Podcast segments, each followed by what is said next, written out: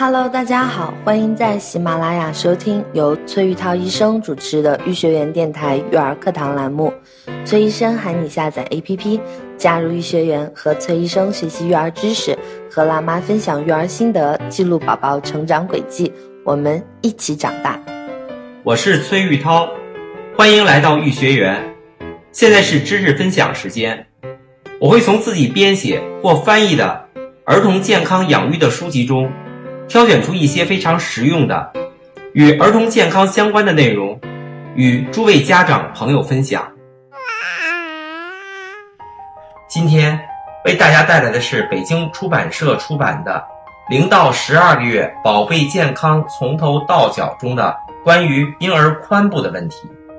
髋关节又称为杵臼关节，由两块骨头组成，一块凸面向外的骨头。被一块凹面向内的骨头包裹，其活动范围很大。髋部可有助于我们抬腿、平衡身体和行走。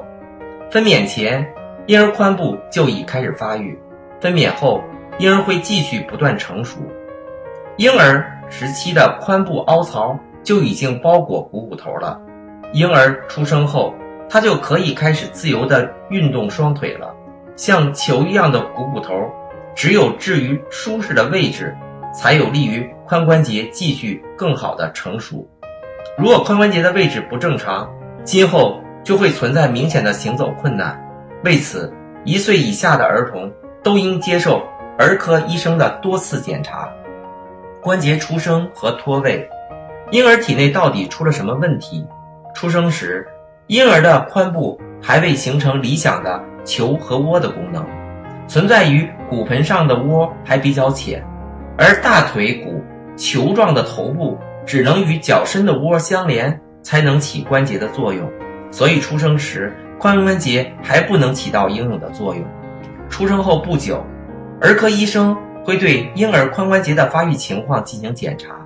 医生通过双手握住婴儿的膝盖，向上屈曲后，再外展婴儿的大腿骨，并在骨盆的。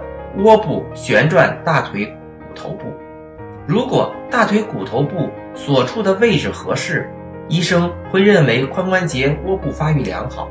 如果旋转髋关节时听到咔啦这样的沉闷的声音，代表大腿骨头部脱离髋关节窝部，说明髋关节窝部太浅。较浅的髋关节窝部容易造成大腿骨头部脱落滑出，长此下去。引起髋关节发育异常，原有的球和窝的结构变成了球和板的结构，医学上称为髋关节发育不良。原先把这种情况称为先天性髋关节脱位，现在了解到此问题是由于婴儿发育不良的髋关节所致，太浅的髋关节窝不能保护大腿骨头部自由活动，而根本不是髋关节脱位所致，但。有些情况正好相反，出生时婴儿髋关节正常，可是，一些其他原因造成了髋关节脱位，影响了大腿骨头部的自由活动。所以，髋关节发育不良这个名词，既可反映婴儿出生时髋关节窝太浅，也可代表出生后出现的真性髋关节脱位。一百个新生婴儿中，就有一位存在髋关节发育不良的问题，而一千个新生婴儿中。才会出现一位真正髋关节脱位患者。这些问题常见于头胎婴儿、女性或土著美国人，还常见于有髋关节发育不良或韧带过度松弛家族史的婴儿。在臀位生产的婴儿中，髋关节发育不良的发生率极高，可达四分之一。这是因为臀位婴儿在妈妈子宫内特殊的大腿位置，不利于髋关节窝形成。而出现的结局，除了这些理论之外，现在还有十分清楚的髋关节发育不良的真正原因还没有找到。大家一定要记住，不是所有患有髋关节发育不良的病例在出生时都可得到诊断。所有的婴儿，特别是上述提到的可疑婴儿，应该接受一次以上的髋关节检查，因为对新生儿进行髋关节检查时。不是所有的患有髋关节发育不良的婴儿，大腿骨头部都能从窝部滑出，因此不是每个病例都可于出生时发现，但是所有髋关节发育不良病例都会在今后的检查中出现髋关节脱位现象。也就是说，所有病例都可在多次检查中得到诊断。咔吧声或咔嗒声，儿科医生会在婴儿出生后头几个星期对其进行几次的髋关节检查。检查期间，婴儿应处于平卧位，医生会将婴儿双大腿同时向上屈，然后外展，并在关节窝部旋转大腿骨头部。如果一侧大腿骨头部移出关节窝，医生就会听到咔嗒一声，有时父母也可听到咔嗒的沉闷声音，偶尔在检查时可听见咔啪的高调声音。这不是髋关节脱位的征象，而是活动髋关节时将关节腔内原有的气体挤出时发出的声音，或肌腱和韧带发出的声音。沉闷的咔嗒声应值得关注，而高调的咔吧声就不必担忧了。父母应该做什么？当婴儿还在医院期间或出生后几周内，髋关节检查时发现了咔嗒的声音，父母应按照医生的指导给婴儿使用叠加的双层纸尿布。使用一层纸尿裤为了保持婴儿清洁，使用叠加的双层纸尿裤是为了使大腿和髋关节保持稳定的位置，目的是用婴儿大腿骨部协调关节窝变圆变深。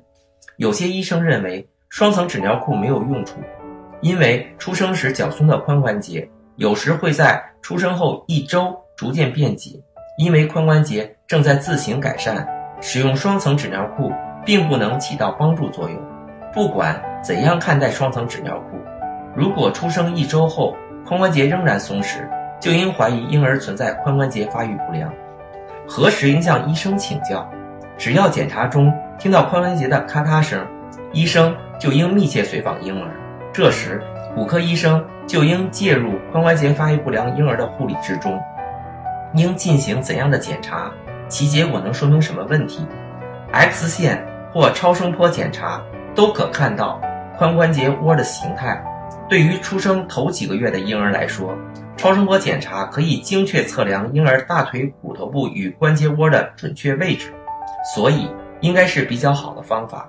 超声波检查简单易行，但必须由具有观察髋关节经验的技师来完成。如果婴儿存在髋关节发育不良，治疗期间还要重复超声波检查。只要超声波检查提示髋关节发育已正常，治疗才能结束。通过 CT 或核磁共振检查可以获得许多精细的图片。若不是为了实施手术治疗，这些图片。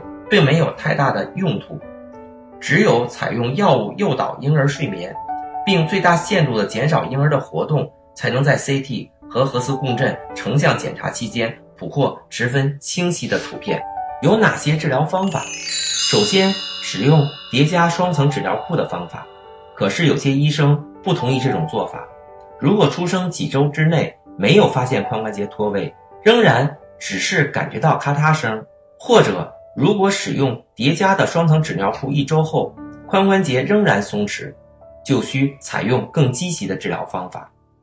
帕利克模具是用布和塑料制成的，用于保持大腿在正确位置的一种装置。模具虽然较大，但却能限制髋部的活动，促使髋关节窝的发育。根据使用模具前髋关节发育的情况，可持续穿戴数周或数月。大多数婴儿不能很好的耐受模具，穿戴模具后，婴儿还能适当的活动，最起码能够接受母乳喂养和笨拙的转身。如果穿戴模具后效果并不理想，还可以采用石膏固定的方法，将婴儿大腿骨固定于合适的位置，同时可以牵拉有关的肌肉和韧带。石膏固定的操作应在婴儿麻醉诱导睡眠后进行。石膏托比模具还重，还笨拙，但是可以替代今后的手术治疗。最后的治疗方法就是外科手术了。通过以上的情况治疗不见效，在婴儿超过一岁，最好超过十八个月时，或使用各种方法均失败时，才考虑手术治疗。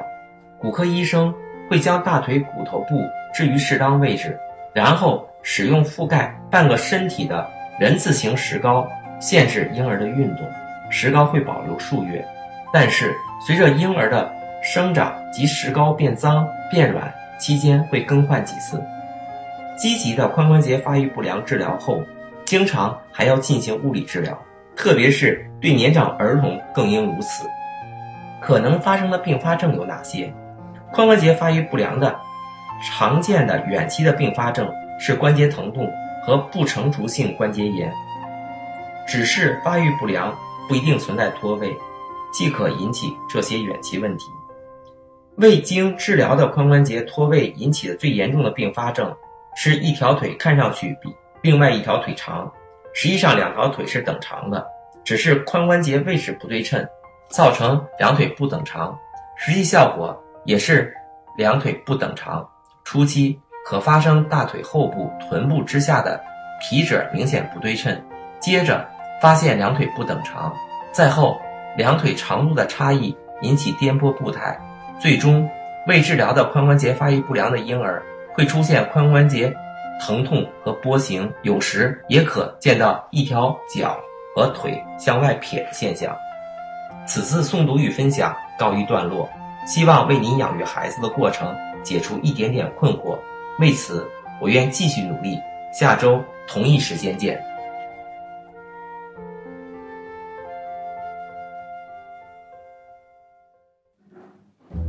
感谢您的收听，更多育儿知识尽在育学园。马上下载 APP，崔医生为你提供贴心育儿指导，让我们一起长大。下次节目再会。